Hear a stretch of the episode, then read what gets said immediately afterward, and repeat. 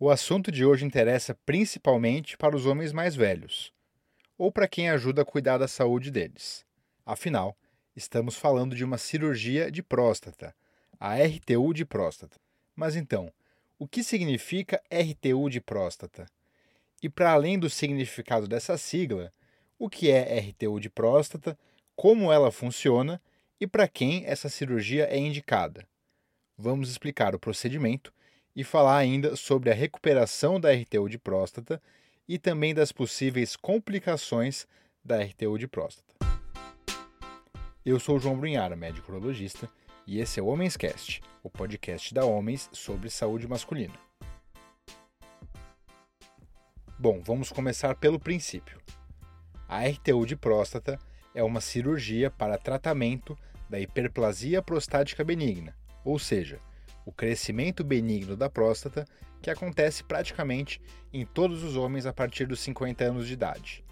Inclusive, nós fizemos um episódio explicando os detalhes e falando sobre os vários tratamentos para a hiperplasia da próstata. Se você já ouviu esse episódio, você vai saber que nem sempre é necessária uma cirurgia, mas que nos casos mais extremos é necessário sim um tratamento cirúrgico. E é aí que entra a RTU de próstata. E o que significa RTU de próstata? RTU é uma sigla para ressecção transuretral. Esse nome complicado quer dizer remoção cirúrgica através da uretra. E dizemos através da uretra porque é literalmente isso. Essa cirurgia não envolve cortes na pele. O cirurgião introduz um aparelho com uma microcâmera pelo canal da urina, ou seja, a uretra, e faz uma raspagem e cauterização do excesso de próstata por ali. O material dessa raspagem sai por dentro do aparelho e depois é mandado para análise. E o mais importante, com essa raspagem, o canal da urina que estava obstruído pela próstata passa a ficar mais amplo e o paciente volta a urinar melhor. Basicamente, a RTU de próstata é indicada para pacientes com próstata aumentada que estão urinando mal, com jato fraco e esvaziamento incompleto da bexiga, mesmo depois de tomar remédios. Mas existe mais uma particularidade importante. A RTU de próstata tradicional é uma cirurgia indicada para pacientes com uma próstata de até 80 gramas. Em homens com a próstata muito maior do que esse valor, a RTU não é ideal, porque a raspagem se torna insuficiente e o tempo necessário para abrir o canal se torna muito longo para o que o método permite.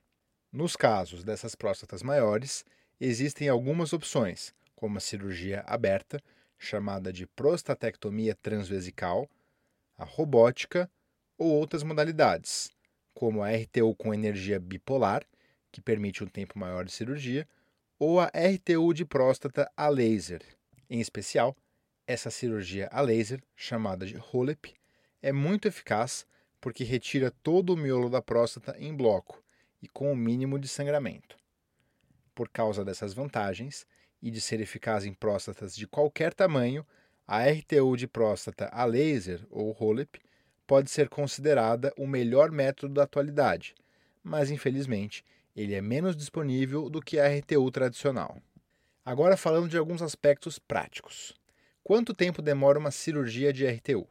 A cirurgia de RTU tradicional deve demorar até uma hora e meia de cirurgia propriamente dita, fora o tempo de anestesia, preparo e posicionamento. Como eu disse antes, outros tipos de RTU, como a bipolar ou com laser, podem demorar tempos mais prolongados. O problema do tempo excessivo numa RTU tradicional é o uso muito prolongado de um líquido utilizado durante a cirurgia para irrigar a próstata e a bexiga por dentro do canal parte desse líquido é absorvida pelo organismo durante a cirurgia. E se a quantidade desse líquido for excessiva, acontece uma diluição dos sais minerais do sangue, que pode trazer sintomas como vômitos e confusão mental.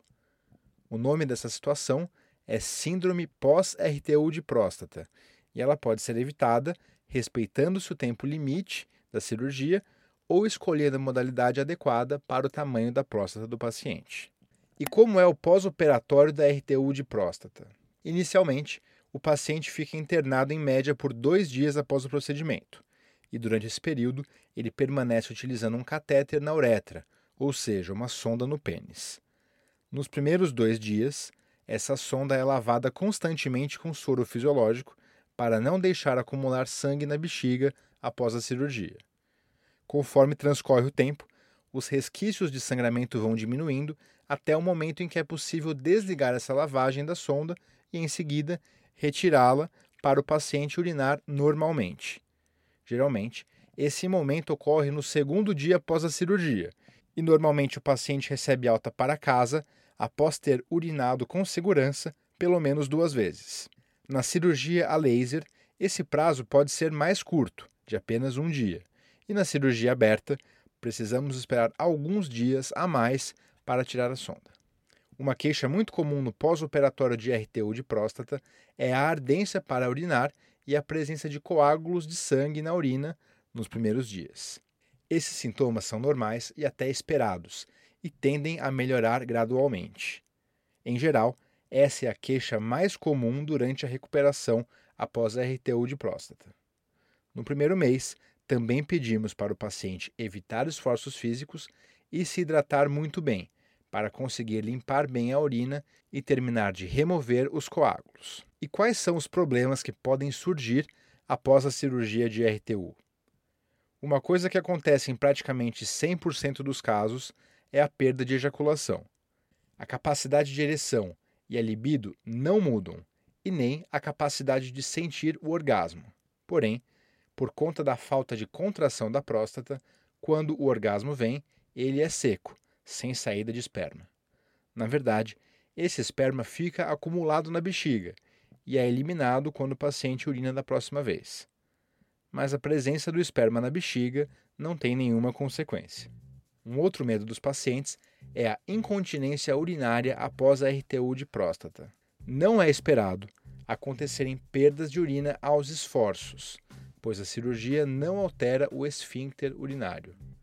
Porém, em alguns casos pode ocorrer a incontinência de urgência, que é quando vem uma vontade muito grande de urinar e a pessoa não consegue segurar até chegar ao banheiro.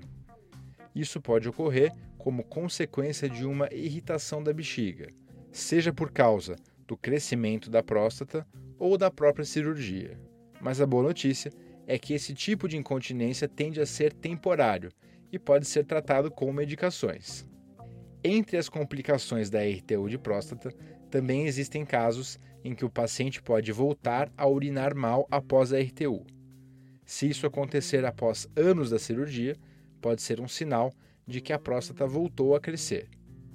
Mas, se isso ocorrer em curto ou médio prazo, pode ser sinal de que a uretra sofreu um estreitamento em outro local, ou mesmo que a bexiga perdeu sua força e por isso não está permitindo um jato forte de urina. Em todos esses casos, é necessário fazer exames para identificar o problema e o melhor tratamento. Por fim, uma pergunta prática que pode ser muito relevante: qual o preço de uma RTU de próstata? Primeiro, a RTU tradicional e a cirurgia aberta estão amplamente disponíveis no SUS, por isso, é possível se tratar sem gastos adicionais através do sistema público brasileiro. Já quando estamos falando de cirurgias particulares, os preços podem se tornar altos, pois se trata de uma cirurgia com dois dias de internação e com uso de materiais tecnológicos como a microcâmera e o aparelho de vídeo utilizado durante a cirurgia. Além disso, o preço de uma RTU de próstata também varia bastante de acordo com os honorários médicos, pois existe grande variação entre equipes. Concluindo, a RTU de próstata, seja tradicional ou a laser, é um tratamento muito eficaz para a hiperplasia prostática benigna quando bem indicado. Se você tiver sintomas urinários por causa do crescimento da próstata ou está cuidando de alguém com esse problema, marque uma consulta com um urologista e se informe sobre qual o melhor tratamento para o seu caso. E se você tiver dúvidas ou comentários, continue essa conversa nos nossos canais no YouTube, Instagram, Facebook, TikTok ou no blog homens.com.br/blog. Te vejo lá.